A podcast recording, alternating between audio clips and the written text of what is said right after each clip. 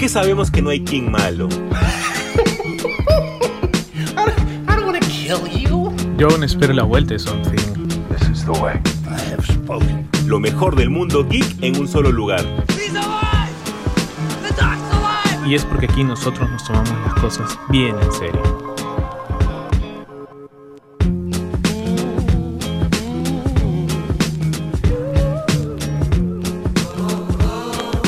Tal gente? Bienvenidos a esta nueva semana en su podcast favorito. Ustedes ya nos conocen, ya nos, nos piden a gritos cada lunes a la mañana mientras están tomando su desayuno, mientras están haciendo su teletrabajo, ¿no?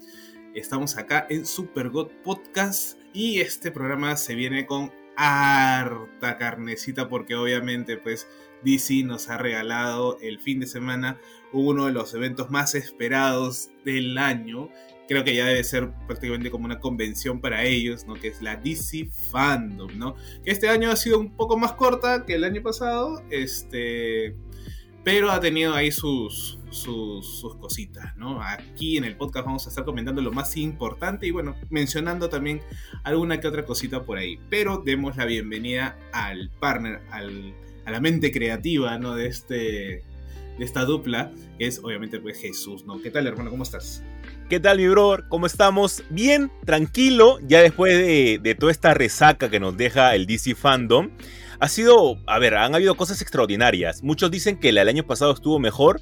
A mí me parece que la de este año ha estado mucho mejor, mucho más condensado, eh, sin cosas por irse tal vez en los homenajes, en, en las menciones, que muchas veces es bonito también, pero te hace perder un tanto el hype que hace este agarrado después de ver tráiler emocionante, tras tráiler emocionante, tras detrás de cámaras emocionante. Entonces, me gusta mucho lo que han hecho en este DC Fandom. Hay algunas noticias también que tenemos en la semana que ya la vamos a tocar, pero el DC Fandom sin duda alguna se ha llevado este fin de semana y ha sido espectacular. Nosotros le tenemos una fe ciega al DC Universe y lo que está por venir, lo que puede desarrollarse, y yo creo de que esto de aquí es únicamente eh, la fuente, o podría decirse los cimientos que por fin está colocando. Y sí, muchos pueden decir, Jesús, han pasado tantos años y recién son los cimientos. Sí, recién son los cimientos. Para mí no me queda la, menor duda, pero lo vamos a hablar en un segundo bloque y hasta en un tercer bloque, José Carlos. Lo que sí,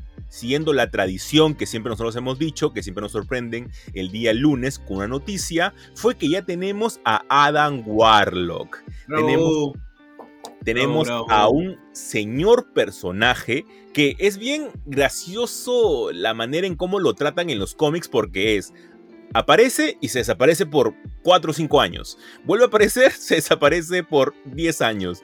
Eh, siempre el tratamiento de Adam Warlock en los cómics ha sido bien determinante en historias, ha sido muy importante en las historias que ha salido, pero luego no lo usan tanto.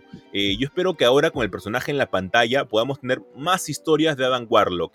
El actor que va a ser Adam va a ser Will Poulter, espero estar pronunciándolo bien, y va a salir en la película de Guardianes de la Galaxia volumen 3. Él también es muy conocido porque él casi, casi fue Pennywise. A mí me hubiera encantado verlo de Pennywise. No me, no me, no me rasgo las vestiduras por Bill Skarsgård, que me parece también un Pennywise espectacular, pero también creo que hubiera sido chévere. ¿Cuál fue tu primera impresión, José Carlos, siendo totalmente honesto, cuando te enteraste que este pata iba a ser eh, Adam Warlock? Literalmente puse la cara de su meme. y, eso fue la primera y después dije, ¿what? ¿Y yo para qué quiero ahora Warlock? Si yo lo quería antes. claro. Ahora, este, obviamente, como bien dices, a Adam no lo usan tanto porque también es, es uno de los de los personajes hasta, vamos a decirlo, de los más poderosos, ¿no? Entonces, claro, es, claro, es overpower claro, es muy overpower, ¿no? Entonces es como que siempre tiene, es como, no sé si, e, e, equipararlo a The Sentry, pero este, también es como que ya es, eh, es un Deus Ex Máquina, ¿no? no encuentras algo, ya le metes o Adam Warlock o de repente Sentry, ¿no? Este, pero el, lo bacán es que es tenerlo ya, al menos en este cuart, en esta, vamos a decir, cuarta etapa eh, o bisagra de, lo que sería el, el universo de Marvel, claro, también te pinta porque dices, bueno, ya, si están yendo más con más poderes, bueno, los Eternals, este, de repente Nightmare, el multiverso, y obviamente pues plantearte la idea de, de ahora sí tener ya confirmado a Adam Warlock, pucha, también te abre muchas posibilidades, ¿no? Es, es, es, este, es bastante... Hay una expectativa mayor y más grande, ¿no? Entonces, yo encantado, ¿no? Creo que sí, después de la primera reacción, bien recibido. Eh, es que es gracioso también porque lo habían puesto con, con la foto del meme, ¿no? Entonces era como que Warlock tiene pues como que la cabellera un poco más larga, este, y tiene cierta eh, imponente, ¿no? Entonces, claro, después ya te muestran una foto del, hombre actual, ¿no? Como está ahora. Dices, ah, bueno, sí, sí puede ser, ¿no? Puede ser este. Claro, es que en, los cómics Adam Warlock siempre lo ponen como el papi, ¿no? Lo ponen como que el, O sea, a ver, a ver, para ir un ratito a sus orígenes, para que la gente tal vez que no conoce mucho el personaje lo pueda conocer, a Adam lo, crea un grupo, eh, no estoy seguro ahorita del, del nombre, creo que es el eh, se parecía a Cónclave, Enclave, si no me equivoco, que son una especie de, científicos que tratan de hacer como que al, humano perfecto, con todas las cualidades perfectas y obviamente con un poder extraordinario. Luego Adam se da cuenta de que eh, los, los, objetivos detrás de este grupo eran totalmente eh, malévolos y obviamente él se va en contra de ellos. Algo que tal vez veamos muy parecido con este grupo también que lo crea en Guardians of the Galaxy eh, número volumen 2. Entonces, luego de eso ya tiene como que una saga, que es la saga del infinito, que es bastante importante, principalmente por la gema del alma y que es conocido como como el archienemigo de Thanos. Es por eso de que, lo traigan ahora, cuando Thanos ya está muerto. Eh, yo quiero ver cuál va a ser su objetivo, ¿no? Y más en Guardianes de la Galaxia. Va a ser bien interesante. Eso, eso, eso, tal cual. Tal cual lo que dices es ahora, pues, porque inclusive en Guardianes de la Galaxia Volumen 2 nos lo mencionaron. ¿no? Entonces dijimos, bien, vamos a tener a Adam Warlock, todo, todo genial, porque todavía estaba pues en este... ¿Fue en, Guardianes? Sí, en Guardianes pues fue este, sale todo dorado, ¿no? Y, dicen, ¿no? Bueno, lo llamaremos Adam, ¿no? Este, y todos nos emocionamos, pero claro, después nos rompieron un poco la ilusión y ahora gracias a James Gunn eh, la vamos a tener eh, posible, ¿no? Lo vamos a tener, ya es una, una, realidad, vamos a decirlo así, ¿no? Pero bueno, eso ya lo vamos a ir dejando un poco para, porque todavía ni siquiera se sabe cuándo va a estrenarse eh, de la Galaxia 3, pero ya con esto ayuda, ¿no? Lo que sí sabemos es que para el 24 de noviembre la gran serie del año, bueno, al menos del podcast, ¿no? Que estamos esperando, que es Hawkeye, vamos a tener regalo doble, porque vamos a tener doble episodio de estreno, aparte que justo estrenaron un tráiler, que claro, te acomoda un poquito lo que ya te había visto, lo te había dado en el tráiler en el primer tráiler, ¿no? O sea, acá esta es la conversación un poco entre Hawkeye y Kate Bishop, ¿no? Que te dice que se había ido pues a Nueva York a ver este musical de los Avengers y después pasa lo, del el encuentro con, con, con Kate Bishop disfrazada de Ronin y dice, no, nos intentaron matar. ¿no? Entonces ya ahí te, te da más o menos, te va eh, cuadrando un poco la, la, secuencia inicial, vamos a decirlo así, de la, eh, de la serie, ¿no? Y obviamente pues este tono gracioso, me encanta que usen el este, las letras del Hawkeye de, de Matt Fraction, ¿no? Sí, este, e, e, es muy chévere, ¿no? Verlo en el título así. Sí, me encanta, me encanta. Es como que ya el espíritu lo han interiorizado. También la comedia, un poco Clint. Eh, como actor también se. Creo que definitivamente si le preguntamos, ama el personaje, ¿no? Este, se, divierte mucho haciéndolo. Entonces se nota eso en la, en la serie, ¿no? Hay esta broma que le dice a la, a la esposa, vas a necesitar un, un día más, ¿no? Como diciendo, me voy a retrasar. Y... eso es uno de los puntos tal vez más importantes, ¿no? Porque vemos a la esposa, que no la habíamos visto en la escena familiar del, primer tráiler. Sí, claro, entonces ahí ya te... Y él dice, ¿no? Bueno, uno o, quizás dos o hasta tres, ¿no? Entonces ya ahí ya eh, el ambiente que yo, le, que yo me hace recordar mucho, mucho al ambiente del regalo prometido de esta película con Schwarzenegger, ¿no? De Turboman en donde está la esposa, el esposo y, esta, vamos a decir, crisis de Navidad, ¿no? Que obviamente lo, vamos a tener también acá en el, en, la serie, ¿no? Inclusive recordando, si no me equivoco, creo que es en el primer tomo, los primeros seis números que, están ambientados en Navidad de la serie de Matt Fraction. Entonces, eso a mí me pareció eh, muy, muy paja. Eh, dicho sea paso, vayan a ver el video de Jesús siempre sobre el tráiler de Hawkeye, ¿no? Él, ya explica, él ya explica bastante bien cómo, o lo que deberíamos saber un poco acerca de, esta nueva serie, que ya es ahorita nomás, ahorita, bueno, ahorita ya también estamos en Navidad, así que este, se ha pasado el tiempo pues volando, ¿no? Sí, y mira, justo estaba sacando los cálculos de más o menos eh, cómo era la repartición que se hacía con esta serie y con la fecha de estreno. Y nosotros tendríamos 24, 1, 2, 3, 4, 1, 2, 3, 4, claro, no chocaría con, con, el libro de Boba Fett, que era lo que nosotros decíamos eh, la semana pasada, porque el libro de Boba Fett se estrena el 29 de eh, diciembre. Pero si es que tenemos fecha doble para esta serie que van a ser nada más cinco, perdón, seis capítulos, según lo que habían dicho, no choca con el, el libro de Hawkeye, perdón, el libro de Hawkeye, no choca con el libro de Boba Fett. ya estoy combinando. Hay, muchas series, hay muchas series, hay muchas series. se confunde. Sí, porque una terminaría el 20, el 20 terminaría en todo caso, no, a ver, déjame ver mi calendario, terminaría bien el 22 y claro, y el 29 tendríamos el libro de Boba Fett. Obviamente me parecía raro ya que Disney se estuviera eh, canibalizando un poco, pero ya ahora tiene mucho sentido de que haya un capítulo doble, ¿no? Me gusta mucho, me gusta mucho esto, no nos deja ni siquiera una semana tranquilo, esa semana de fin de año para mí sencillamente van a ser muy, pero muy atareadas, pero espero estar pronto ya, este, listo para sacar nuevos videos. Lo que sí, José Carlos, hemos tenido una mala noticia que a nosotros nos tomó bastante desprevenidos tal vez porque la serie se acaba de estrenar y únicamente le faltan, si no me equivoco, uno o dos episodios para poder cuatro episodios para cerrar la temporada.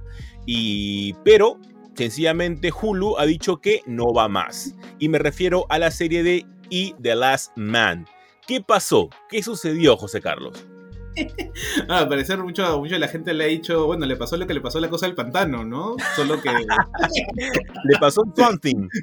Sí, no, no puede ser, recuerdos de Vietnam, recuerdos de Vietnam, ¿no? Yo estoy esperanzado todavía. No, bueno, sí, ahora, tiene muchas aristas, creo, esto. Primero el streaming, o sea, el servicio para donde lo pasaron, que era Hulu. Eh, luego quizás la serie, ¿no? O sea, es más, Hulu no tiene muchos espectadores ni muchos clientes, ni siquiera en Estados Unidos. O sea, acá nunca va a llegar todavía Hulu, o sea, acá 20 años quizás, no sé. Este y obviamente no tenía mucha audiencia, ¿no? Entonces Hulu dijo, bueno, podrá ser una muy buena serie, eh, yo he visto el primer capítulo, podrá ser muy buena o muy interesante, pero no me resulta financieramente, así que yo prefiero no seguir gastando dinero, ¿no? Lo que abre la posibilidad de que alguna otra, vamos a decir, casa de streaming pueda recogerla, que debería ser pues, este, no sé si Star, ¿no? Que es la que, la que trabaja más con Disney, o la propia este, Disney, o venderlo a otro lado, ¿no? A algún otro, alguna otra servicio de streaming, no lo, sé. Lo que sí es que esto te permite eh, esa posibilidad, ¿no? al parecer no es que sea una mala serie, ¿no? Sino que simplemente no se han visto los resultados esperados. Y obviamente la productora ha dicho, mira, ¿saben qué?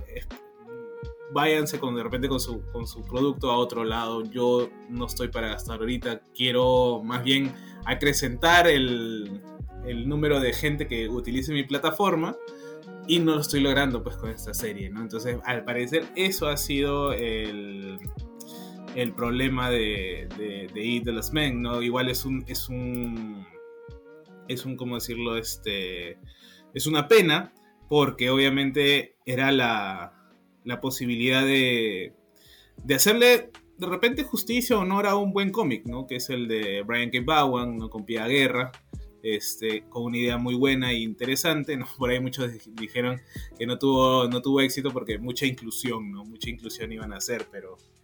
pero Yo no este, creo, no creo que sea no, de ese lado, ¿sí, definitivamente no, no, no, o sea, es un, es un, creo que más es un, un meme o un o un chiste, pero no, obviamente, yo creo que básicamente ha sido pues por recaudación, por este, por eh, rating, vamos a llamarlo así. Claro, porque, ah, o sea, si, nosotros seguimos con la categoría que tiene Netflix, por ejemplo, Netflix no muestra únicamente, nos pone un ranking máximo al público de, de de cuáles son las cosas que se están viendo más en el servicio. Por eso que nos deja un ranking de los mejores 10, ¿no? Que por mucho tiempo el juego del calamar, por ejemplo, ha sido el más visto. Eh, incluso un diario aquí en Perú eh, puso Y The Last Man, la serie que te estás perdiendo por ver el juego del calamar. Eh, incluso a, mí me parecía, a mí me parecía hasta tonto ese titular porque no hay Hulu. O sea, el único punto en el que puedas ver la, serie es un, medio ilegal. Y por otro lado, había varias críticas que decían que el primer capítulo era bastante irregular. Era como que se sobreentendía únicamente lo de, lo de esta nueva sociedad y el nuevo entendimiento de los géneros y no tanto sobre la historia principal que era lo, lo esencial en el cómic, ¿no? Yo creo que más que todo por ese lado ha ido y yo no he visto el primer capítulo, así que únicamente puedo hablar desde, desde una perspectiva como fanático del cómic. Yo creo que tal vez es eso. Si yo como fanático del cómic veo el primer capítulo y no me jala porque no está la esencia de lo que al menos yo estoy esperando, poniendo un ejemplo, Sweet Tooth. En Sweet Tooth eh, es distinto totalmente el, tono de comunicación, el tono de contarte la historia al cómic, que es un poco más oscuro, pero tiene la esencia, se nota que tiene la esencia en sí de la historia mágica que nos dio Jeff Lemire. Pero eh, si yo, por ejemplo, nuevamente, lo hablo netamente desde la suspicacia, desde suponer algo, porque no he visto el primer capítulo de la serie, pero si yo como fan del cómic veo el primer capítulo y no está la esencia, ya desde ahí me bajo del coche. Sí, o sea, hay, bueno, hay algunos que, claro, tienen esta, como tú, eh, que quieren ver la, esencia desde el inicio de repente, o al menos algo más estructurado. Yo quizás sí, en algunos casos les doy un poco más de, tiempo y ya sea el capítulo 2, 3, no, yo siempre voy a tener mi, mi, expectativa después de haber visto Alice in Borderland es espera hasta el tercer capítulo. ¿No? Yo esa serie únicamente la continué por ti, ¿ah? y lo sabes, únicamente por, ti. Ah, pero mira que después del tercer capítulo cambió todo, ¿sí o no? ¿Ya ves? Sí, lo valió, lo valió, lo valió, totalmente. A partir de ahí yo digo, si voy a ir a una serie, tengo que esperar los tres primeros capítulos, ¿no? O sea, en los tres primeros no pasa nada o no me llama mucho la atención, ya simplemente lo dejo, ¿no? Pero ya después de, como te digo, después de Alice, ya, ya aprendí un poco mi lección. Y yo te digo, claro, fue muy irregular. Claro, si no conoces un poco más de lo que se plantea en el cómic, ¿no? Que obviamente siempre acá decimos los productos tienen que eh, defenderse por sí solos, ¿no? No es que, bueno, pero la gente que leyó el cómic lo podrá entender, sí, pues, pero la gente que no, se supone que todo eso es una pues, adaptación para la gente que no ha visto o no ha leído o no quiere leer el cómic, ¿no? Claro. Entonces, esa, es la, al menos nuestro juicio acá en el, en, el podcast, ¿no? Entonces, este, sí, yo, bueno, terminaré de ver la serie, los 10 capítulos, pero con una pena, pues de repente que, en el último capítulo dejen algo importante o, la hayan llevado bien y decir, bueno, tendré que esperar a que alguien más la compre o simplemente adiós, ¿no? Que sería bueno, interesante de repente hablar en algún momento de, estas series o proyectos descartados, ¿no? Que ya simplemente es como que intentaron una temporada, no funcionó, listo, se acabó, ¿no? Ya se cierra, se cancela y y claro, esperas a que alguien más pues lo tome o haga un reboot o qué sé yo, ¿no? Pero, pero estaría bueno porque hay, hay varias, ya se está como, no sé si, si llamarlo como una especie de, de congeladora o de trituradora de basura de series, ¿no? Que están este, canibalizándolos, ¿no? Por ahí es lo que acabo de, de, inventarme una lectura eh, improvisada, pero sería, sería interesante. Totalmente, totalmente de acuerdo contigo. Yo creo que sería muy interesante verlo por ese lado. Y con eso, José Carlos, cerramos el primer bloque de Super God Podcast y vamos a iniciar con lo que todo el mundo está esperando y lo que todo el mundo está diciendo. Jesús, Joseca, terminen cuanto antes este bloque, por favor, para que puedan hablar de la DC Fandom. Y sí, gente, ya vamos a empezar, así que quédense con nosotros. Thank you so much. ベス What makes you so sure?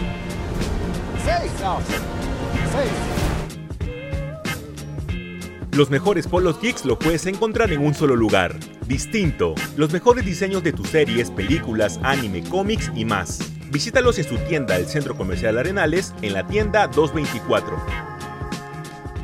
¿Qué tal gente? ¿Cómo están? Regresamos en Super God Podcast, el podcast en la que somos la venganza y que el miedo es una herramienta. Estamos en modo DC Fandom. Ha sido sencillamente un sábado espectacular en la que hemos visto un montón de cosas buenas y vamos a empezar poquito a poquito. Vamos a iniciar, a iniciar de menos a más. Uno de los primeros trailers que nos llamó la atención, a mí principalmente la serie sí me llena de hype, creo que más que todo por los personajes o héroes que podamos ver en esta serie. Yo, yo, no creo de que James Gunn únicamente se anime a hacer una serie de Peacemaker únicamente sobre Peacemaker. Yo creo que sea como sea, vamos a tener ahí nuevos personajes, personajes de quinta línea, que son los que le encantan a James Gunn. Y yo creo de que va a ser una serie muy interesante y el tráiler, al menos que hemos visto, lo demuestra. José Carlos, a ti, ¿te gustó el tráiler? Lo ponemos primerito porque es uno de los más bajitos, por así llamarlos, dentro de una categoría bastante buena, ¿no? Sí, claro, creo que es, o sea, hablaron de mucho y de, y un montón de cosas, tanto en las series del Arrowverse y, y demás, pero creo que eh, en, un, vamos a decirlo así, en un kickoff, que es como que la primera entrada, eh, ver del trailer de Peacemaker, pues la verdad ha, ha, aumentado el hype, ¿no? Y claro, como tú dices, vamos a tener estos personajes, por ejemplo, ya de repente muchos saben que va a salir Vayalante, ¿no? Este que creo que tiene un cómic escrito por Mark Wolfman, si no me equivoco, ¿no? En donde este, vamos a tenerlo como eh, también un actor principal dentro de esta serie. Vamos a ver al crew de eh, Amanda Waller. No vemos a Amanda Waller. O sea, si, si vieron Suicide Squad, saben pues ¿no? que hay gente que, que, este, que estuvo trabajando con Amanda, que se rebeló, entre comillas, ¿no? La golpeó, la dejó inconsciente y ellos llevaron la operación, ¿no? Bueno, rescataron a Peacemaker, al menos se, confirma pues, que, está, este, que está vivo, ¿no? Y este, va a tratar de también tener sus, no sus aventuras, pero sí eh, sus misiones, ¿no? En, en, una especie de solitario con este Vayelante, ¿no? Que es vigilante en realidad, en español. Este, y vamos a tener también que, bueno, el símbolo del Peacemaker es un águila, ¿no? Entonces vamos a tener una águila calva también en la, en la serie, ¿no? Y obviamente simbolizando pues estos eh, valores patrióticos de la nación americana, ¿no? Que Peacemaker pues defiende, ¿no? La paz, sobre todo, inclusive siendo pues hasta, bueno, un facho, pues, ¿no? Un, prácticamente un terrorista también, ¿no? Alguien que, que vendría a ser como un antihéroe en realidad, porque tiene una moral bastante discutible, ¿no? sí, y creo que ese es el punto, el punto chévere, ¿no? De, la, de la serie, o sea, ver ese lado trastocado que tiene el de la paz. Sí, claro, es como que el fin justifica los medios, ¿no? La paz a toda costa, ¿no? Eh, sí, un poco pues haciendo metáfora a la política estadounidense. No sé qué va a hacer James Gunn porque él es el director y productor. Eh, al parecer también va a meter un poco la mano en el guion, pero no es netamente el guionista, ¿no? Pero este pero nada, yo, yo la verdad que también eh, le espero con, con ansias. Igual creo que solo espero que no se le vayan a ir de las manos los spin-off, ¿no? Y no tengamos de repente un spin-off del spin-off, de repente, no lo sé. Este, pero, pero nada, yo creo que... y si vieron el tráiler, obviamente esta película también funciona para ver en calzoncillos a John Cena, pues, ¿no? sobre todo pues después la no sé no sé cómo se sintió la gente cuando vio la escena de, John Cena en calzoncillos en la película fue muy perturbador este, al menos por mi lado fue muy perturbador tal, cual era como que ok primera vez que veo una película donde sale alguien en, calzoncillos no sí está bien. Y, ahora principalmente, principalmente porque tienes a Idris Elba para que pueda hacer eso no digo no ah ya tú querías verlo a Idris ah, oh, mi papi Idris. Ah, y bueno, pero ahora vamos a tener esa misma escena, una buena que es de, Es como, no sé si tú te acuerdas que, con Schwarzenegger siempre hay esta de... Sus películas siempre tenía que hacer el split, ¿no? La, abrirse de piernas porque era como que su marca registrada, ¿no? Toda película tenía... Van Damme. Ah, no, Van Damme, era Van Damme, no, no, no Schwarzenegger. Era Van Damme, entonces acá es como que si sale John Cena, bueno, va a tener que salir pues en calzoncillos también, ¿no? Sí, sea como sea. Y está bien, ¿ah? está bien. Yo creo que John Cena, entre más trate de alejarse del, del, del típico héroe americano que ya lo tiene la roca, eh, va a ser mejor, porque siempre la gente lo compara con la roca y que trata de, de, ir por ese camino que él también tomó. Yo creo que John Cena va por otro lado, va por el lado un poco más cómico, pero de sátira y un poquito más adulto, no tanto familiar como, como es el de Dwayne Johnson, ¿no? Así que por, por ese lado, bien con la serie Peacemaker, como digo, es como que lo más bajito que hemos encontrado, pero dentro de una buena categoría. Luego, José Carlos, tenemos una gran categoría y en serio, una de las cosas que más agradezco porque se siente que le ponen punche a algo que se dan cuenta que la rompen y, tienen dominado el mercado total, que son de las películas animadas. Muy aparte de las series que nosotros hemos tenido renovadas, que han habido renovaciones por montones, como Harley Quinn, John Justice, etc. También tenemos ya mayor, mayor eh, información acerca de la serie animada, que es Batman Cat Crusaders. Por un lado, José Carlos, y quiero que la gente me imagine como el meme de Tulio de El Dorado, por un lado tenemos desolación, desesperanza, porque en el proyecto está J.J. Abrams eh, inmiscuido o involucrado. Y por otro lado tenemos esperanza, arcoiris, ponis, porque también está inmiscuido el señor Matt Reeves. Así que más, más Bruce, Bruce Timm, que de por sí es el señor y amo que nos trajo Batman la serie animada en el año 92. Eh, esto pinta muy bien, esto pinta muy bien. A mí la serie, el avance que he visto de la serie me gusta el nivel de animación. Y Bruce Timm es un genio, o sea, Bruce Timm eh, lo vi encima en, hablando en la, DC, en la DC Fandom y el señor creo que se ha vuelto más hipster de lo que ya era y me encanta esta evolución que sí tiene él como propio personaje y este, me encanta toda la obra que él tiene. Aparte únicamente para darte el pase antes de, de, de de mencionar esta serie es que también hubo otras cintas como Catwoman, Hunted Green, este, Hunted, perdón, Green Lantern, Beware My Power, que yo no sé por qué no anuncian un proyecto ya live action de los Linternas Verdes, y Teen Titans Go y DC, DC Heroes Girls, Mayhem in the Multiverse. Y aparte un corto llamado Constantine House of Mystery, que obviamente va a volver Matt Ryan con la voz de John Constantine, que imagino que eso te va a gustar a ti mucho. Sí, claro, creo que el, el, campo animado de, de, DC es lo que, lo que de repente ha desarrollado con, con mayor firmeza eh, en, el, en, la industria eh, desde, ah, desde siempre, ¿no? Inclusive con su el, último universo animado, quizás como, como lo dijimos la semana pasada en, en el podcast, esta nueva etapa de, de las animaciones todavía no encuentra cierto, cierto sentido, vamos a usar esa palabra. O Fue mala Justice, José Carlos. Fue malísimo ¿Ah? Justice. bueno, bueno, sí, pero, pero al margen, pero es que el cómic tampoco no se presta para tanto. Sí, pues ¿no? no, no, o sea, tampoco es que tengas mucho de dónde agarrar, ¿no? Claro, o sea, tampoco es como que hay mucha carnecita para, para poder destilar, de repente no como un hijo rojo, ¿no? Eh, o un The Long Halloween, ¿no? Entonces, como que fue más que todo un, bueno, vamos a probar y vamos a probar este, la idea del Superman malo, que ya, porque ya venían, pues, o sea, era como que, si, si Invincible tiene, pues, a, a, Omniman, si tenemos a este, Homelander, pues, ¿por qué no plantear nosotros uno? Y si no lo podemos tener en live action, pues, tengámoslo en, en animado, ¿no? Creo más que todo fue una, una producción para cumplir. Recordemos que las películas de animación, pues, a Warner eh, y a DC no le cuestan como una película live action. Entonces, como que se pueden dar quizás ese lujo, vamos a decirlo así, ¿no? Igual creo que es una película eh, dominguera, ¿no? Para pasar el rato, ¿no? Para estar ahí o, escucharla de, ruido de fondo, quizás, ¿no?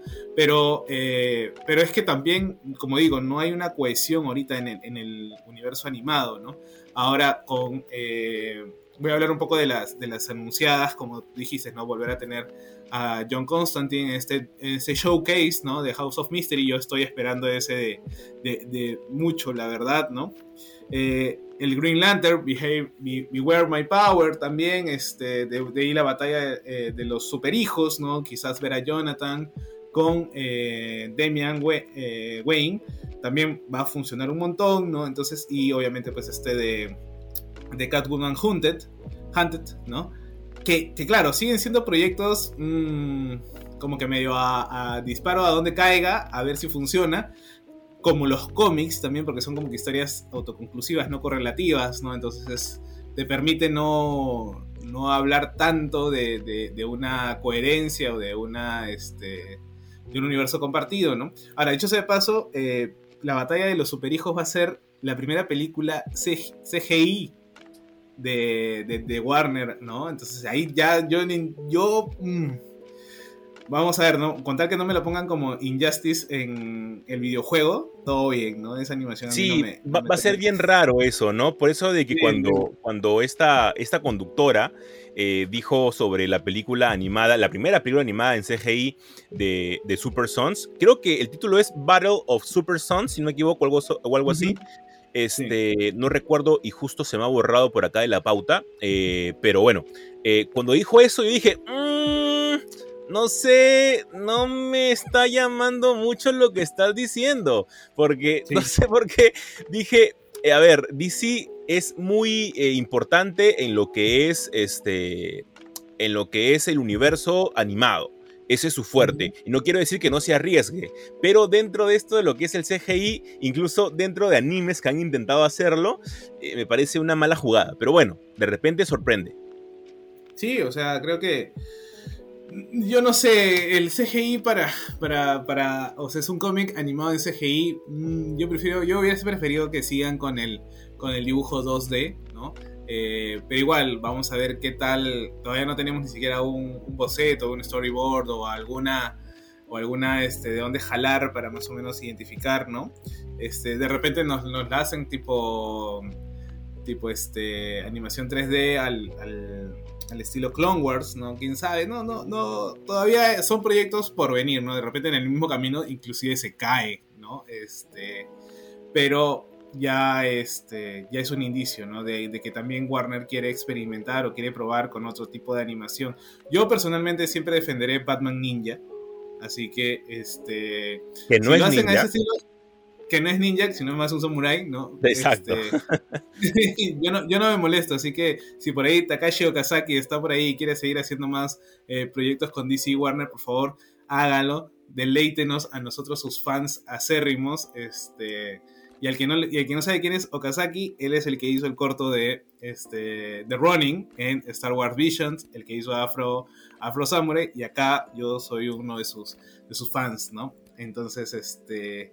Pero nada, y yendo un poco a Batman, la serie animada, esta nueva cosa que nos va a dar Bruce Timm, lo bacán, no sé qué te pareció a ti la, animación, a mí me pareció muy buena, este, ambientada más en este toque noir, ¿no? Que como bien dicen, eh, no va a tener eh, el, más, el más grande superpoder que tiene Batman, que es la tecnología. Acá va a ser un Batman old school, no sé si llamarlo old school, ¿no? Este, en donde que obviamente está situado más o menos en los años 40, ¿no? 50, en donde va a ser un detective, ¿no? Va a trabajar más con el intelecto, va a trabajar al estilo...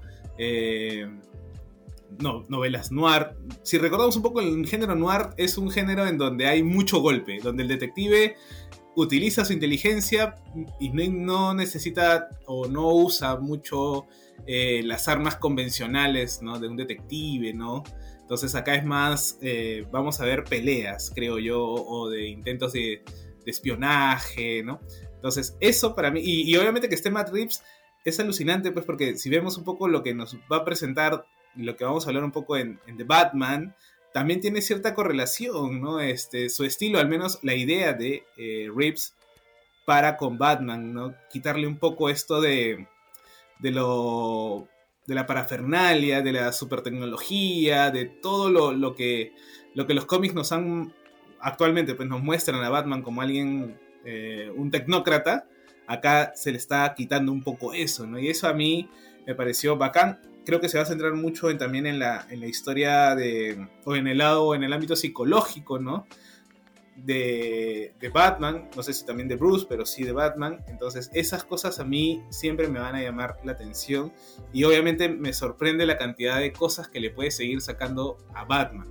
O sea, hasta cierto punto ya no te importa qué te están contando, sino más que todo el cómo te lo están contando, ¿no? Es la misma historia, pero cambiadas con... Pero yo creo que eso está bien, al contrario de otras series como por ejemplo Gotham, que tuvo todo un, a ver, todo se ha desligado de Batman, sí, pero un Batman joven, entonces más que todo vemos como que su crecimiento, pero Bruce ni siquiera es el personaje principal en Gotham, sino este, el comisionado Gordon que ni siquiera era comisionado en ese entonces. Eh, yo creo de que es muy importante que tengamos ese tipo de series, o, perdón, ese tipo de, historias, y no tanto como una Catwoman, ¿no? Que se desliga totalmente y crea su universo, entre, entre comillas, que realmente yo no le encuentro mucho, eh, muchas ganas de verla. Incluso la serie de, de, Alfred eh, me parece también jalada de los pelos. Claro, esa serie justo... Bueno, si hablamos un poco de las series ah, en live action también, eh, que han mencionado en, la DC Fandom, yo no sé por qué seguimos o siguen haciendo una serie de, Alfred, como bien dices, ¿no? Pennyworth. Ah, ¿Para qué aporta? ¿No? ¿Aporta algo? Más que todo es un capricho, ¿no? O sea, siguen gastando dinero en esas cosas. Es como seguir gastando dinero en Flash de la Arrowverse, ¿no? Y ahora, pues, en su octava temporada, en la octava eh, forma de malograr la línea del tiempo, recién llegan las botas amarillas. Pues creo que por ahí pusiste tú algo también en, en el Instagram, ¿no? Que creo que es lo más importante. Qué bestia, más de 100 personas votaron que ya no ven la serie. Claro, y una de ellas era yo, ¿no? una de ellas eras tú. Porque ya no, Y yo también me incluyo en ese, en ese grupo, ¿ah? Sí, claro, o sea, es que. Mira, para que tu, tu noticia más relevante sea, llegaron las botas amarillas para Flash de, de Grand Justice, es como que, man, ya córtala, ¿no? O sea, Supergirl, Supergirl después de 10 temporadas, creo que va a tener Supergirl 8, este, también ya está llegando a su fin. O sea, si ya cortaste Supergirl, corta Flash de una y mucho se dice y mucho se dice que Supergirl más que todo ha cortado por decisión de, de Melissa Bernard ¿ah? ahí va no tanto por el lado de de, de, de CW sino más que todo va por parte de la, de la actriz que muchos o sea ella en, un tiempo estuvo estuvo eh, con algunos problemas y también cuando estuvo embarazada así como que se llevó de una manera al menos como que eh, eh, ¿cómo decirlo? En segundo plano era el tema de la serie y la importancia de la serie, pero llegó un punto en la que Melissa dijo, ¿saben qué? No, a este punto llegamos con la serie y ya no doy más.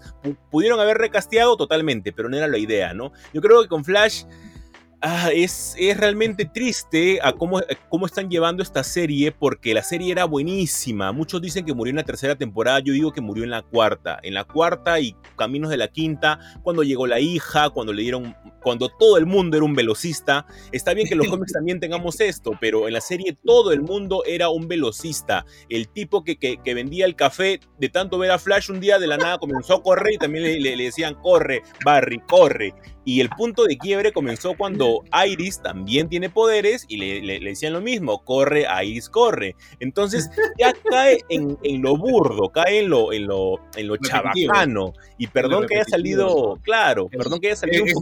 Jesús Jesús El Jesús Pero, pero es que, es que cansa un poco. Eh, eh, para mí, el, último villano bueno que tuvo la serie fue Savitar. Savitar me pareció buenísimo. Eh, Zoom me pareció un villano espectacular. Eh, Reverse Flash en su momento, porque luego también se ha prostituido de una manera horrible Reverse Flash, este, también fue importante en las primeras temporadas, pero yo creo que después, incluso con Godspeed, fue más que burdo todo lo que se hizo con, con esta serie. Pero bueno, dejémosla pasar porque, como tú dices, lo, más importante fueron las botas y me parece ya que eso es un, un indicador para que se puedan dar cuenta de que ya la serie creo que debería de poner un fin. una, última temporada buena y ya está. Claro, lo bueno es que también nos trajo pues a Jay Garrick y ahora él ya, ya no está en Flash necesariamente, sino también está o, está con eh, Supergirl, que, que, que o, hemos dicho con, con Stargirl, ¿no? Este, y con la Sociedad de la Justicia Americana, ¿no? Ya está también un, un, camino propio, ¿no? Entonces, tener eh, eso quizás debe ser lo, lo de, lo, de lo último bueno que nos dio Flash, la serie de, de la Robert, no creo que me acuerdo que haber visto alguna alguna entrevista que a Cisco era como que, man, ya déjeme porque siento que no estoy avanzando como personaje, siento que sigo siendo el mismo, ¿no? Entonces, este... Nada, ¿no? Y bueno, una, una, última noticia de repente para, para algo que se veía venir también era de una confirmación de Batman para eh, la película de Batgirl, que solamente ahorita tenemos la actriz principal, ¿no? Que obviamente va a ser, pues, este, pelirroja, ¿no? Y, y de ahí creo que no tenemos mayor noticia, pero... Eh, pero ya confirmarte, pues, que, que no sé si siento que siempre tiene que estar Batman. Ahora, si bien es cierto, pues es parte de la Bat familia, la película, ¿no? La serie, este, por ejemplo en Batwoman, ¿no? Pero es como que siempre tienes que recurrir a, Batman, ¿no? Es como que la noticia chévere es, ah, va a aparecer Batman. ¿Qué Batman va a aparecer, no? Si va a ser el, Batman de, de, Ben Affleck o el Batman de Michael Keaton o de repente eh, el Batman de Pattinson, no sé, ya. Yo la verdad que ya lo que se ha dicho hasta el momento, que la protagonista va a ser Leslie Grace, que yo la recuerdo mucho por su papel en In the Heights, que si no han visto In the Heights, por favor, está en, en, en HBO, el que la pueden ver en cualquier momento, es un musical hermoso por Lin Manuel Miranda y el papel que hace Leslie Grace también es muy feeling y muy importante si es que alguna vez te has sentido como que, que no das el, la talla para tu familia. Un musical muy, muy, pero muy bonito. Y este, lo que se ha dicho es que al menos en la serie, muy aparte del concepto que tú mencionabas, José Carlos, es que eh, van a llamar a J.K. Simmons para que repita eh, su papel por lo cual se rumorea, ahí donde tú dices que puede aparecer eh, Batfleck. Pero no únicamente que jale de ese lado, ¿no? Que también jale a partir de Batgirl, que es un, que es un personaje al menos que a mí más me llama la atención que, que, Batwoman. Sí, claro, creo que es un personaje muy... Eh, tiene un background quizás mayor al de Batwoman, ¿no? Este, y te permite también jugar mucho con, con sus con sus personajes, sus personalidades, vamos a decirlo así, ¿no? Entonces, pero igual, o sea, me, me, llamó mucho la atención que era como que, ah, bueno, necesitamos, vea, familia, tienes que traer un Batman, ¿no? Entonces, es como, no sé si, si, si, el símil es, es este, igual al tema de Iron Man para Marvel, con el tema de Spider-Man, vamos a decirlo así, ¿no? Que, aquí es como que necesitas sí o sí tener un Batman, ¿no? Pero siempre se puede tratar de manera livianita, ¿no? Al igual que Titans. Titans también tiene un Batman, pero se, tocó de manera muy liviana, ¿no? No es el personaje principal, únicamente es importante para muy... para cosas muy en particulares. O sea, claro, a eso, a eso voy, o sea, eh, me, me, jala un poco, de, por eso te digo, ¿no? Y ojalá que sea como en Titan, ¿no? Que ahora ya renovó para su cuarta temporada también, y es como que, bueno, yo todavía ni siquiera he visto la tercera, este, pero ya renovó y, y Doom Patrol también renovó para una, una, siguiente temporada, que es lo de lo mejorcito que puede tener ahorita. Eh, si no han leído o quieren leer alguno de los cómics de, de la Doom Patrol, léanse este, la etapa de Grant Morrison, que es básicamente la que está, eh, de la que está bebiendo, ¿no? Este, esta, esta serie. Pero bueno, de ahí este... Y nada, creo que terminamos este bloque, ¿no? Bueno, por ahí la noticia de Blue Beetle, ¿no? Que ya vamos a tener a... se mostró un arte conceptual, ¿no? Que va a estar este... Este... Este actor que trabaja en Cobra Kai, que no me acuerdo, Shola, algo creo que se llama su, su apellido, no me acuerdo muy bien. Este, y la película pues de eh, Static Shock que la va a producir Michael B. Jordan. Quizás muchos esperaban también alguna noticia de eh, el Superman que va a ser Michael B. Jordan, ¿no? Este, creo que fue uno de los grandes ausentes para, para, para la DC Fandom. Había muchas expectativas eh, y muchos temas de los que se querían. Yo, por ejemplo, quería que me hablen de la Justice League Dark, ¿no? Este, que está haciendo la productora esta de este chiquito, ¿cómo se llama? J.J. Abrams, ¿no? Este, para... Este chiquito. para que veas, pues, es que tú sabes, pues, uno ya, ya está, se codea con las grandes ligas. Pues, ¿no? Está bien, está bien. no, sí, o sea, Yo, yo personalmente esperaba más noticias de, de algo relacionado a los Green Lantern. Yo esperaba algo como que mayor, ¿no? Que, que, pudieran decir, ok, la serie de Green Lantern Corps va por este rumbo, el arte conceptual o al menos el detrás de cámaras, al menos algo.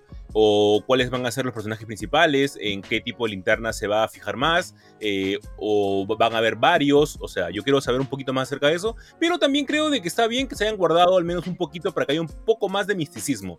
Eh, por ejemplo, para poder adelantar algo del próximo bloque, en Shazam hemos tenido un, teaser trailer bastante moderado. Así que vamos a ver eso en un tercer bloque porque también DC se ha guardado bastante. Así que quédense con nosotros.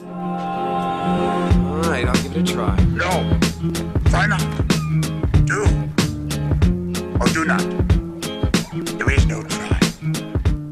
Comic Crusade. Obtén lo mejor de Marvel, DC, Image y lo mejor de todo el mundo de los cómics y mangas siguiéndolo en sus redes sociales como The Comic Crusade. Cree en el cómic.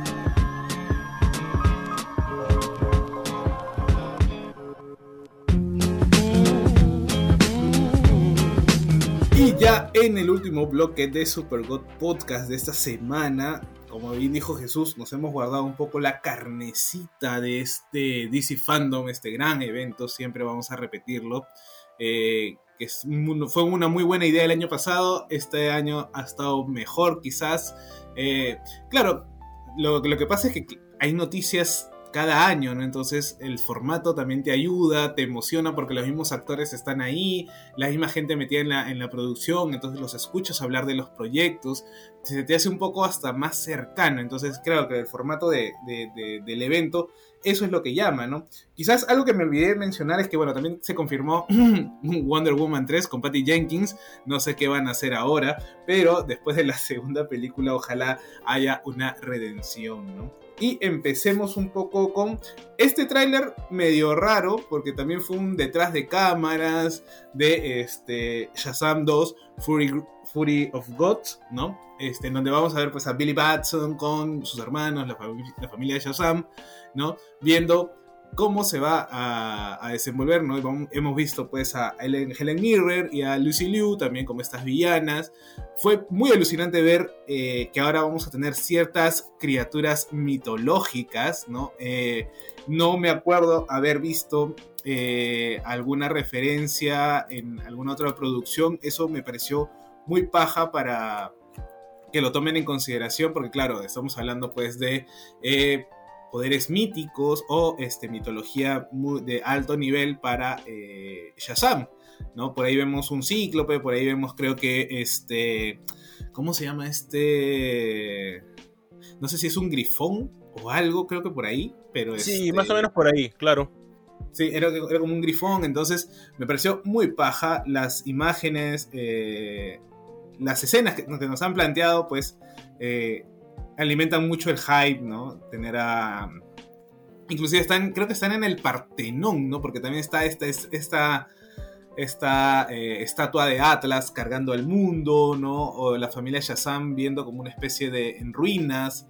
Ha sido muy, muy mítico. Obviamente esta película va a ir después de eh, Black Adam, ¿no? De repente ya con, eh, con lo que veamos en Black Adam y veamos lo que pasa en Shazam 2 vayamos a tener una tercera película en donde eh, se enfrenten estos dos grandes personajes, dos, dos, poderosos, ¿no? Sí, porque yo creo que incluso, o sea, la película de, Black Adam sí va a ser una película muy de origen y lo que me gusta mucho es que eh, bueno, tal vez adelantándome un poco y combinando los temas de Shazam 2 y el, trailer de, el tráiler de, Black Adam, es que es una película muy de origen y si que vamos a los cómics, como es parte de la esencia de, Super Gods, eh, Black Adam tiene varios orígenes, como varios personajes en los cómics. eh, uno de ellos es cuando el mago le da eh, los poderes y lo manda en un, en un meteorito como castigo, encerrado eh, en eh, para vagar sencillamente por las galaxias, y otro que fue dentro del New 52, eh, que es el más conocido de todos, que cuando él tiene como que mayor participación dentro de una sociedad, que él tiene una cultura, eh, que se vio traicionada y que luego regresó y que luego había matado a su, esposa y a sus hijos, entonces tiene como, como, que mucho más background, e incluso en unos cómics no tan antiguos, sino sencillamente de algunos 10 años atrás, él formó parte de la la Sociedad de la Justicia Americana, en donde en un punto él como que le pone pausa a sus fechorías, por así llamarlas, y es un superhéroe más, y es por eso de que se regodea con varios personajes como Atom Smasher, en el cual vemos también el tráiler y tiene también como consecuencia su relación con Doctor Fate, que también lo vemos con Pierce Brosnan, y que me encanta que haya hecho una referencia a que él ha hecho un montón de películas de James Bond, pero esta sencillamente le ha volado la cabeza y ha sido tal vez una de las mejores en la que ha participado. El sujeto sabe cómo vender su película sin duda alguna.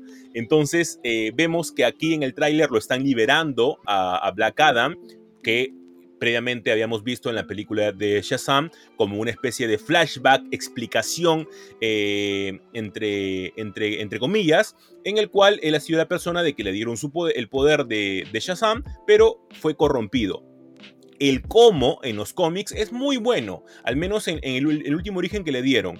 Yo creo de que va a ir por ahí más o menos y al menos en lo que hemos visto en este teaser trailer ya mató a una persona y se ve bastante chévere.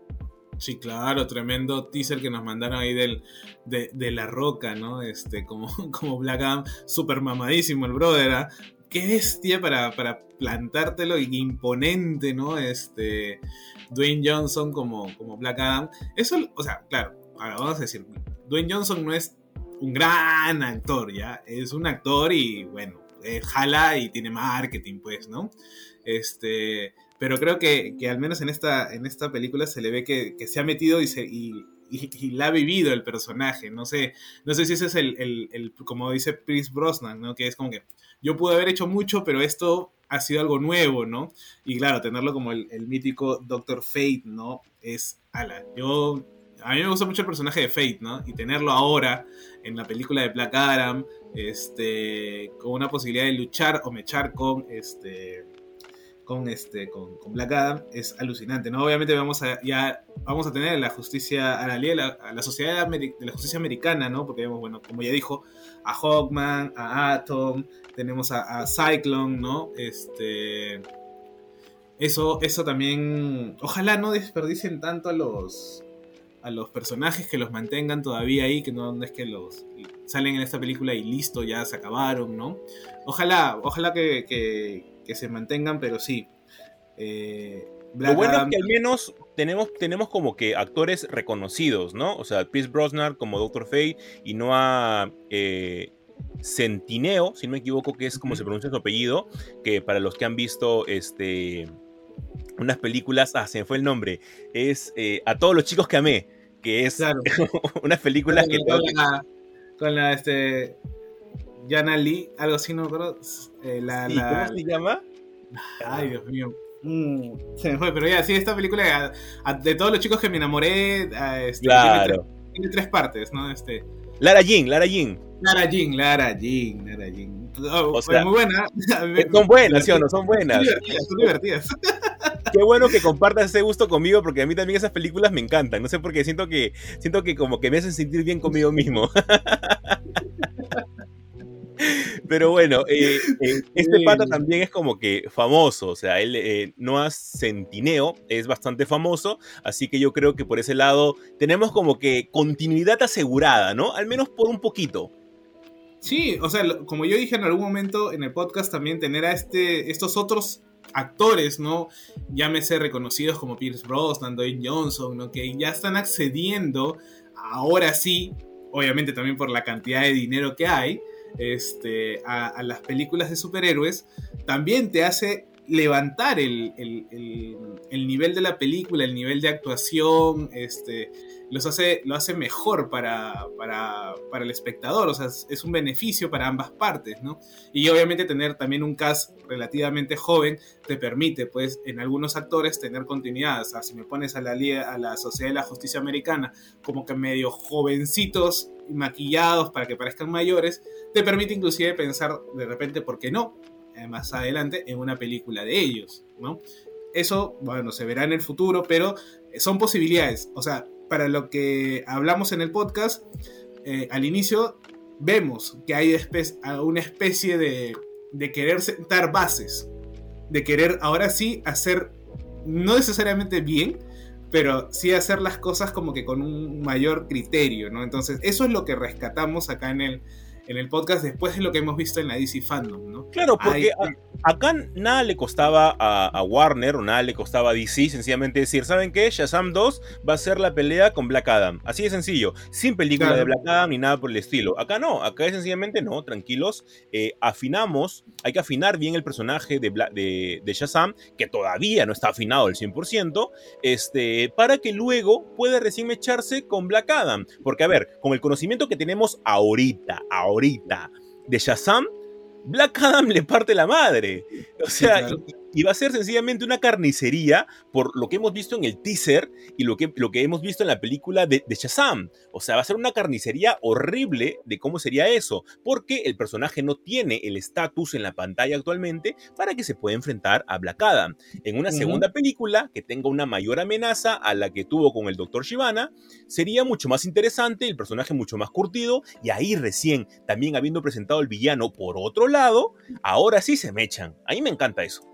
Claro, o sea, por eso te digo, o sea, ya se está viendo una idea de, de sentar las bases, ¿no? Ahora, ya pasando un poco a de repente la piedra angular de, esta, de este intento de sentar las bases es obviamente hablar de, de Flash, ¿no? Que acá en el podcast habíamos dicho que no iba a haber nada, pero nos salieron cambiando la programación y este, salió el muchacho Ezra Miller a decir que bueno, no, esta película se está haciendo, todavía no tenemos un tráiler propiamente dicho, ¿no? Pero acá hay algo, ¿no?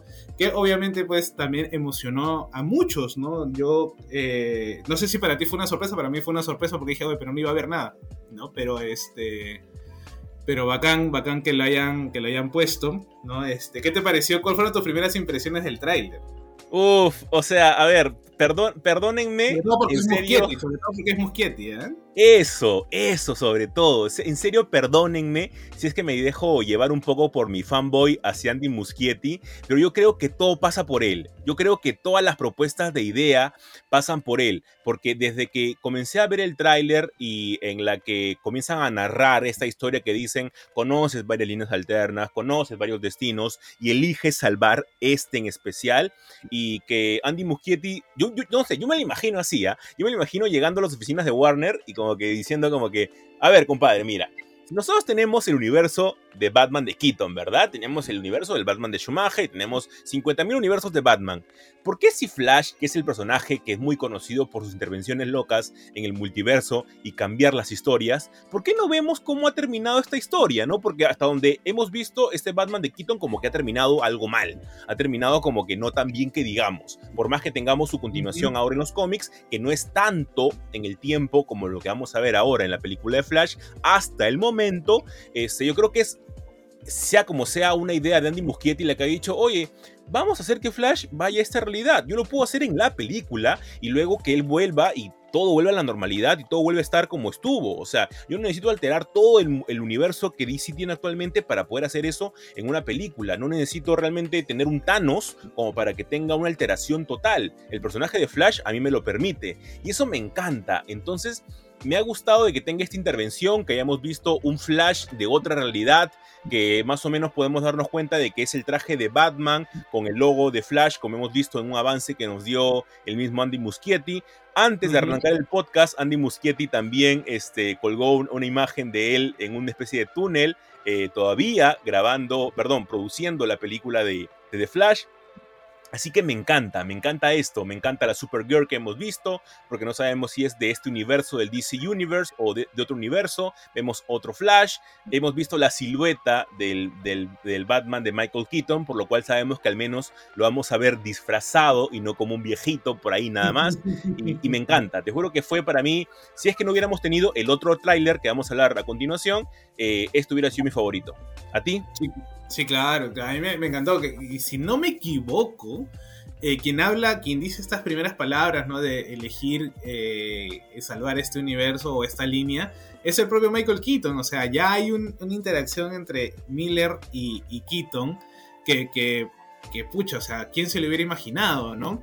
Entonces, este, y obviamente, pues, yo, yo al principio, no, no te voy a mentir, la primera impresión que tuve de del, del, man de, del velocista que sale eh, en la casa, pues, ¿no? De, de, de, Barry, supuestamente, porque después, imagino que vamos a ver ya a la línea alterada salvando a la mamá, ¿no? Este, entonces yo, yo, yo francamente pensé que era Zoom, ¿no? O Reverse Flash. Este, dije, oye, ¿esta vaina qué es? Eh, ¿Va a salir? Y, pero después dije, no, es el mismo Barry Allen que está, este, como una escena... Eh, de despedida o una escena llegando, ¿no? Eh, la escena donde se, se pone o, o, pinta su uniforme, ¿no? Donde pone el anillo, donde está este, lo, los rayos en las botas, ¿no? Eso, eso me pareció muy, muy paja, muy, muy detallado. Eh, creo que eso es la palabra. Eh, ha sido un, un, primer avance bastante con bastantes detalles que te permiten, primero, uno, ver la intención de Muschietti, que es como que, bueno, vamos a darle algo chévere a la gente. Y dos, vamos a seguir respetando al personaje, vamos a seguir haciendo, o sea, es como que tengo que abarcar mucho, pero no sé cómo hacerlo para que no sea tan pesado. Entonces, esa, ese desenvolvimiento, vamos a decirlo así, del, mismo guion, del misma, de la misma edición de este pequeño tráiler, te da eso, ¿no? Te da de que está, se está trabajando con, como si fuese una operación quirúrgica, así al milímetro, cuidando cada detalle, porque es, como bien dije al inicio de esto, al parecer esta es la piedra angular, ¿no? Esta es la, lo que va a, resignificar un poco este DC Universe, ¿no? A nivel de películas y eso es lo que me gustó mucho el, como que la última escena en donde descubren este, que vendría a ser el batimóvil, pues, de, de, Keaton, ¿no? Este, o al menos creo, que, creo yo que, es. No, claro, sin duda alguna es, claro. Por la forma, cómo está este, esa, esa idea de, ver el batimóvil también, ¿no? Y obviamente pues ver a estos dos, dos, dos Flash y esta Supergirl es, es también con un hype a tope, ¿no? Yo, yo la verdad que que bacán por Muschietti y obviamente estoy esperanzado de esta, de esta película.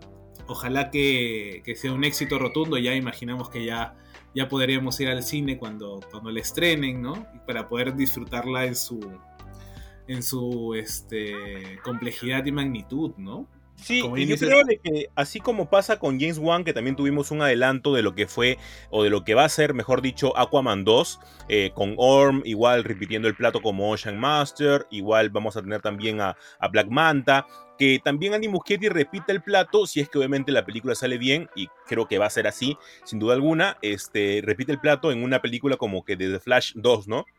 Y que se dé cuenta de que necesita como que mayor repercusión, como un River Flash, como, como otro tipo de, de, super, de, villanos, perdón, como, como Gorilla Groot, este, The Thinker, entonces que tengamos mayor continuidad dentro de este universo. A mí te juro que me encantaría.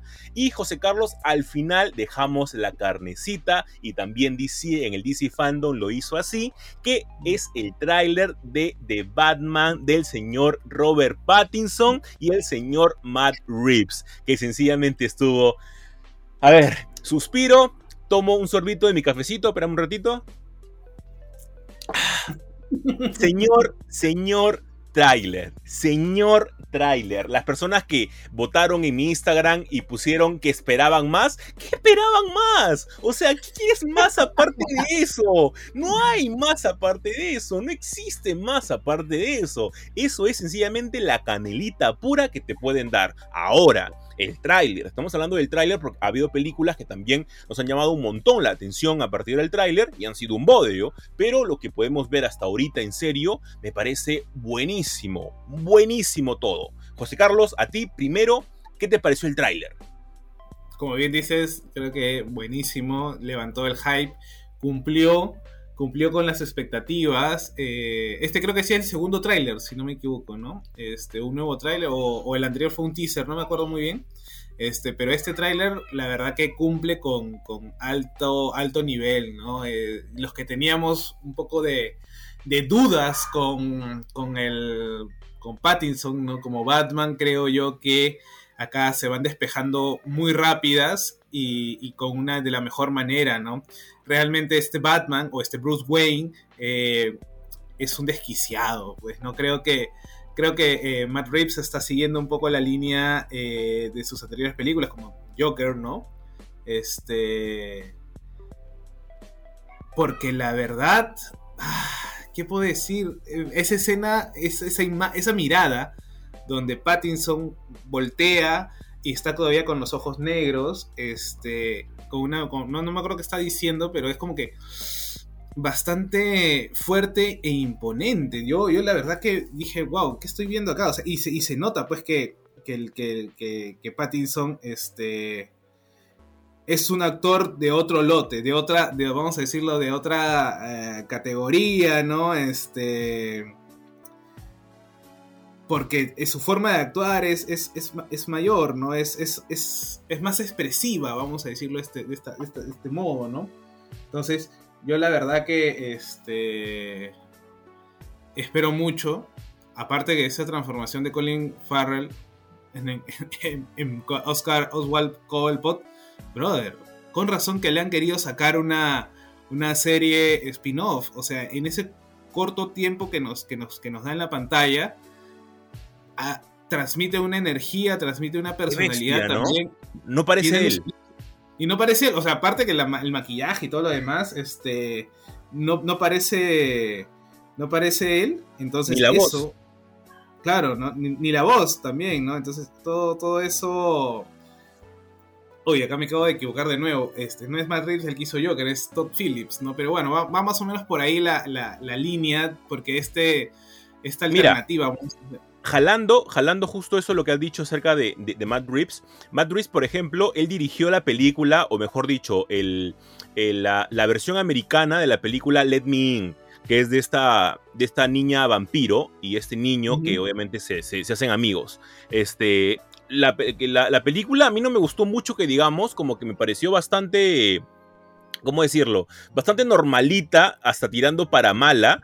Y justo yo, yo viendo todo lo que ha hecho Matt Reeves alrededor de los últimos 10 años, digo, este sujeto realmente ha hecho como que un poquito de todo, ¿no? Ha hecho comedia romántica, ha hecho, eh, estuvo inmiscuido en las, en las películas de Cloverfield, junto con, con la productora obviamente de JJ, este, y hace poco hizo El Planeta de los Simios, y a ver, es bastante difícil hacer una película del Planeta de los Simios, es muy difícil, incluso el mismo Tim Burton no pudo hacerla e hizo una película bastante mala. Entonces, a partir de ahí yo creo de que eh, Matt Reeves llega con una experiencia a Batman mucho más rica. Y algo que me di cuenta, José Carlos, con el tráiler recién, mira, ¿qué tanto podemos haber nosotros haber estado inmiscuidos y netamente con los ojos en Robert Pattinson, que no nos fijábamos en otras personas como tú mismo decías, ¿no? El mismo Colin Farrell, como, como el pingüino, que la rompe. Y recién yo viendo el tráiler, yo digo, oye, ¿por qué antes no me he dado cuenta la importancia que tiene que el acertijo sea Paul Dano? Paul Dano es un señor actorazo. O sea, el pata muy aparte de, actuar una de mis, de mis películas románticas favoritas, que es Ruby Sparks, que si no la han visto, se están perdiendo de una belleza de película.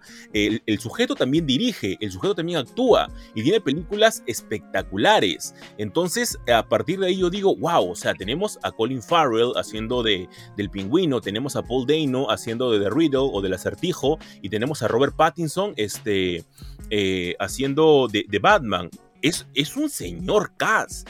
Eso sin, sin, sin, tener en consideración que tenemos también a Zoe Kravitz haciendo de, de, de, Catwoman y Andy Serkis haciendo de Alfred. Que Andy Serkis, por favor, quédate en el lado de actoral, porque ya sabemos que como director con, con Venom 2 eh, eh, ha dejado mucho que desear. y, sin llegar muy lejos, eh, Jeffrey Wright como, como James Gordon, ¿no? Entonces hay muchas cosas que recién con el tráiler me he puesto a pensar y digo, esta película tiene por todos lados calidad. O sea, a ver, eh, otra cosa, eh, John, John Turturro, que también va a ser eh, Falcón dentro de la, de la, película. Entonces, el cast es gigantesco, es muy, muy grande y yo creo de que la película no tiene pierde por ningún lado. Yo creo que va a ser un éxito asegurado. Yo sé que tal vez me estoy entusiasmando mucho por el tráiler, pero yo veo, sí, tal vez un poco, pero es que me ha gustado mucho. Te juro que me ha gustado mucho. Pienso que Matt Reeves va a hacer un gran trabajo. Sí, algo que, quizás eh, como noticias eh, individuales, ¿no? Cuando empezaban a confirmaciones de los actores, eh, no lo veíamos o teníamos ciertas dudas. Por ejemplo, me acuerdo cuando mucha gente criticó, ¿no? A tener a, Wright como, como Gordon. Ahora, pues, ahora, dígalo, ¿no? dígame que no es Gordon, dígame, dígame que no es Gordon, ¿no? O sea, se nota que el man está actuando, o sea, que se está metiendo en el papel. Al parecer mucho de la producción o del, cast, ¿no? Está bastante comprometido con esta versión de Batman. Yo lo siento así por el tráiler, lo digo. Entonces, este, muchos, muchas dudas, ¿no? Eh, quizás la, único, lo único salvable antes del tráiler era pues a Zoe Kravitz como, como Selina Clyde, ¿no? que, todos queríamos, porque calzaba, de acuerdo, además pues por el último, eh, los últimos cómics cuando sale con Tom King o ahora en, en Bat y, Bad Cat, ¿no? Entonces ese, ese era lo único fijo, ¿no? Es más, hasta todo el mundo tenía dudas del mismo este, Matt Reeves, ¿no? Ahora eh, creo que, funciona muy bien. eh, tiene esta, esta nueva esta propuesta sobre, sobre el Batman, que, que, al parecer va a ser también más psicológica, ¿no? A raíz de, de tener a, al acertijo, pues también como, como un, villano. Lo bacán y lo que me gusta mucho es este, este no incurrir en la parafernalia de los, de los gadgets, ¿no? Que de repente sí teníamos con, con este con el Batman de, de Nolan o el Batman de, un poco el Batman de, de Affleck, ¿no? Acá es hasta el mismo Batimóvil es como que bastante real, realista, ¿no? Que, que es como que, que se puede generar en un, en un mundo, ¿no? Con nota, un mundo como el de ahora que tenemos, que no tenemos tanta tecnología, vamos a decirlo así. Eso, eso. Y, eso que nosotros habíamos pensado de que Nolan había, había llevado a Batman al lado más realista. Pero yo creo que incluso acá es incluso más realista. Sí, o sea, y es, esa persecución que tiene con el pingüino en este, este parecer túnel, la cámara perfecta de, enfocar a, a, Cobblepot, ¿no? Inclusive esa risa maquiavélica y después la cara de, no puede ser cuando ve que el, batimóvil salta las llamas, ¿no? Bueno, la verdad que esa escena yo estoy esperando verlo en el cine porque esa escena debe ser un locurón verla en, en, pantalla gigante y con un sonido brutal, ¿no? Y únicamente mencionar que, que, yo tengo ese batimóvil, ¿ah? me lo regaló el señor John, al cual le mando un fuerte abrazo que, que, que lo vio en, un Hot Wheels y, me lo regaló. Ay, ay, es un, gran, un, grande el John, un grande. Y sí, o sea, es ese, esa, esos guiños de, vamos a decirlo, serie B, ¿no? O de película de baja presupuesto como fue The Joker de Todd Phillips, ¿no? Entonces, como que esa línea de trabajo me, me está entusiasmando mucho, ¿no? Quizás me puedo apresurar y de repente el hype me puede ganar, pero digo, si me vas a seguir dando películas de ese, de ese estilo, de ese calibre, acá eh, y, la oscuridad en general acá adquiere otro, otro realce, ¿no? No es la oscuridad al estilo eh, Zack Snyder, sino es una oscuridad de otro lado, ¿no? Tal vez un, un Arkham Asylum, algo más psicológico, ¿no? Algo más, este, inclusive tirando un poco para el terror, qué sé yo. La, la escena en donde ves a, cuando creo que está de, cabeza la cámara, ¿no? Y ves a Batman caminando.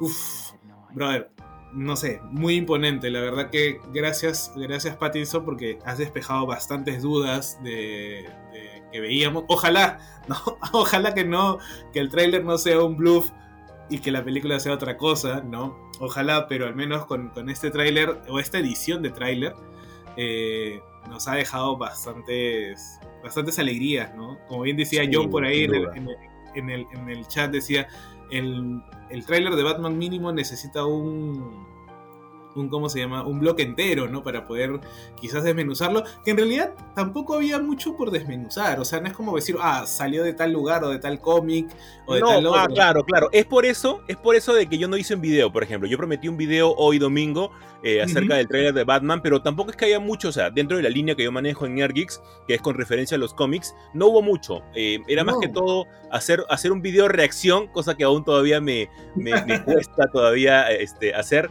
pero eh, por otro lado, hay pequeñas cositas que sí podemos desmenuzar, ¿no? Por ejemplo, hay, un, hay una escena en la que Batman va a interrogar a un preso y, va subiendo como esta especie de cortina y no digamos a ver la cara. Puede ser de Riddler ya habiéndolo atrapado o, primero estando en, Arkham, por así, para poner un lugar, este, o no, ¿no? Puede ser de repente, de repente otro villano que va a haber una aparición este, sorpresa.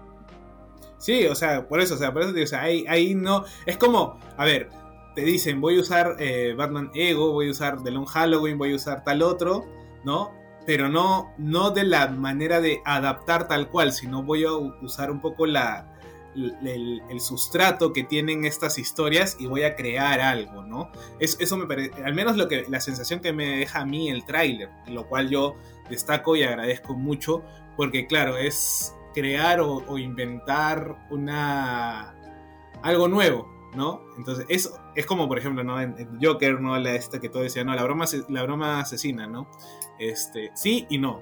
Entonces es, es como que lo toma de influencia, más no como referencia exacta, ¿no? Entonces, ojalá que, que, para este caso de, Batman tengamos eso, tengamos ese, y ojalá, y yo, yo creo que sí, ¿no? Yo creo que, que al menos el lado del detectivesco está eh, bastante confirmado ya. Hay esa escena que tú dices, ¿no? De, del, del interrogatorio es tan humana y tan real, porque es como que realmente la gente va y se interroga así, o sea, o mejor dicho, va y consulta a los presos de esa manera, lo hemos visto inclusive en Flash o en algunas otras películas, a diferencia del interrogatorio que teníamos, por ejemplo, en, Dark Knight, ¿no? Que es un, este... Una sala una sala, ¿no? Ambos eh, no con un vidrio de por medio, que también se da en algunas otras películas, en algunas jefaturas de policía, pero no sé, esta me pareció mucho más realista. Claro, que incluso el mismo, el mismo, Batman golpea el vidrio eh, ante, ante la respuesta de este villano, ¿no? Entonces también por ese lado como que es bastante interesante verlo por, por ese lado. Y también hay una escena en la que hay varias pruebas alrededor y ponen los pecados del padre. Este, mm. Y que también me llama mucho la curiosidad desde qué punto vamos a ver este Batman. Mucho se dice, gente, mucho se dice, por eso que agarremos mucho con cuidado las cosas que se dicen de que este Batman va a tener muchos años, va a tener como que es relativamente nuevo, etc. No se sabe por lo que ha pasado, al igual que, el, por ejemplo, únicamente sabemos que el Batman de Ben Affleck sí ya pasó por, por bastantes cosas, ¿no? Que tuvo un Robin, que el Robin fue, lo mataron, lo mató el Joker de Jared Leto, pero este Batman sabemos como que cosas muy pocos, eh, muy pocas que ha confirmado el mismo Matt Reeves. Entonces no sabemos qué cosas ha pasado qué cosas tiene como consecuencias y por, qué pone los pecados del padre, ¿no? Entonces me da mucha curiosidad cómo va a abarcar por ese lado. Por eso que hay varias cositas en el tráiler que podemos ir sacando y principalmente me gusta mucho el lado mafioso que tiene que estar en Batman y que lo tiene el pingüino, ¿no? Me gusta mucho al menos por ese lado. Sí, sí, es, es, creo que es una buena combinación de varias áreas, por ejemplo el thriller psicológico con The Riddle, de repente, porque inclusive esa escena que tú dices donde están las marcas en el piso, como que bien, bien de, obsesivo, ¿no? De, alguien que hace esquemas, de que quiere buscar respuestas y empieza a escribir en donde, en donde, donde pueda, la pared, el piso, hace sus, sus correlaciones, ¿no? Es como que bien, bien de, alguien obsesivo, como bien digo. Entonces tener eso, después tener el, noir, la violencia con, con, el pingüino, ¿no? De repente por ahí tener eh, por un lado, el tema de, la sensualidad o el, drama, no, voy a decir drama romántico porque al parecer no lo va a hacer de esa manera, pero el, el, ¿cómo se dice? Este, el interés romántico, afectivo con, con Selina Klein, ¿no? Este, que, si te has dado cuenta, su máscara tampoco es tan producida, es una como una media, ¿no? Como algo claro. montañas, ¿no? Está bien, ¿no? Porque al final de cuentas también con, con, con Anne Haraway, eh, en el Batman de Nolan, el único punto que te indicaba que era Catwoman era cuando se subía a estos lentes especiales y quedaban como si fueran este, orejitas. Después nada más te indicaba que, era una referencia clara a un gato, ¿no? Y que tampoco es necesaria. Entonces, por ese lado, a mí me, gustó bastante. Lo que te quería compartir y también quería ver este, tu punto de vista es qué te pareció este traje, que, que obviamente es un traje antibalas, pero fue bastante curioso, ¿no? Por el modo en cómo rebotaban las balas. Y me gusta mucho que también use esta arma que es como una especie de sonar, pero que a la vez pasa electricidad, que obviamente si mezclas sonar y murciélago tiene mucha consecuencia, ¿no? Entonces me gusta que también lo hayan llevado por ese lado. Sí, o sea, es, como te digo, es, bastante detallista el tráiler porque nos da esa, esas, esos guiños, ¿no? De cómo desmenuzar o cómo entender al personaje. Es más, yo diría, ¿no? Que el tráiler ha sido tan, tan, pero tan espectacular que mucha gente que ni siquiera entiende o no, no, no ha desmenuzado el tráiler, como de repente lo podemos hacer nosotros o como otros lo han hecho, sabe que es algo bueno porque te transmite eso, ¿me entiendes? Entonces no es como un tráiler eh, que solamente te emociona o te llena de hype, sino es un tráiler que, que dice, oye, se siente que está bien hecho, se siente que hay una cohesión, una coherencia, se siente que tiene, tiene poder, ¿no? O, tiene este, fuerza, ¿no? Entonces, y, y, ahora, si tú empiezas a desmenuzar, pues la película tranquilamente se va a defender sola, ¿no? Las dudas, como yo digo, las dudas ya no, no, este, ya no están tan presentes, sino más bien hay un, poco de esperanza, vamos a decirlo así. Y obviamente pues con esta este arma nueva del, sonar, ¿no? Que pasa electricidad, que también te dice que va a haber mucho contacto físico. Es más, eh, no sé si tú viste esa escena donde sale la espalda de Pattinson, que yo digo, faltan más cicatrices a esa espalda, ¿no? Pero, este, pero ya que eh, se muestre eh, esa vamos a decir, intención de demostrar un cuerpo golpeado, fracturado, cosido, ya también te da una, una sensación de, bueno, esto no es tan espectacular como los cómics en donde eh, Batman cae de, no sé, de 50 pisos y no se mata, ¿no? Sino que acá sí, sí hay unas consecuencias después de las y, y, que, ¿no? y que no toda la espalda puede estar llena de queloides, pues, ¿no? Claro, exacto, ¿no? Entonces, ese, esa, esa sensación a mí me pareció bien paja, o sea, yo lo, lo, lo, disfruté, por ahí me, me dijeron, oh, este, pero le estás pidiendo muchas cicatrices a, alguien que de repente, como bien dices, no sabemos cuánto tiempo lleva haciendo Batman, ¿no? De repente puede ser los primeros años, de repente más eh, después de cinco años, todavía no se sabe bien esa, esa, ese margen de tiempo, ¿no? Entonces, yo por los detalles que me ha mostrado este tráiler, yo la verdad que eh, lo rescato mucho y, obviamente estoy con un hype a tope, ¿no? Este, creo que la DC tuvo, tuvo para bien mostrarnos esto eh, para romper el internet, pues, ¿no? Que hace tiempo necesitaban ya. Sí, sin duda alguna. Ha sido muy bueno, ha sido en serio muy redondo esta DC Fandom. Como dije en un inicio del podcast, yo creo de que no ha ido con rodeos, no ha ido con cosas como especiales, homenajes, ni nada por el estilo como para poder llenar algunos huecos y hacerlo realmente en dos días. Muy aparte de la situación que vivimos del COVID, por lo cual no puede haber un evento presencial como ya me hace una Comic Con, en la que básicamente lo que más llamaba ahí eran los paneles y que estuvieran los actores en la presentación de un detrás de cámaras, un teaser trailer, etc. Yo creo de que aquí jala incluso más DC. Se ha dado cuenta uh -huh. de que tiene mayor repercusión en el mundo y no tanto como evento para las personas que están ahí presentes y que únicamente pueden ver el, el tráiler, ¿no? Eh, yo creo que acá es como que un evento para todo el mundo y para que todo el mundo se pueda sentir cerca a lo que es DC y que todos lo viven con una presentación, por ejemplo, de Dwayne Johnson de, del teaser trailer de Black Adam de casi dos minutos hablando él uh -huh. de lo que implica este personaje, ¿no? Tenemos esas pequeñas cosas que a veces nos podemos perder en un evento presencial y a mí me encanta. Y con eso, José Carlos, cerramos el episodio este, número 110 de Super God Podcast con una hora casi más de 20 minutos. Nos hemos pasado un montón, pero lo vale. Realmente ha sido un, un, podcast en la que hemos tenido un montón de información y creo que la gente lo va a apreciar muchísimo. Así que, gente, muchas gracias por escucharnos y nos escuchamos la próxima semana. Chau, chau, gente. Chau, chau, gente. Cuídense.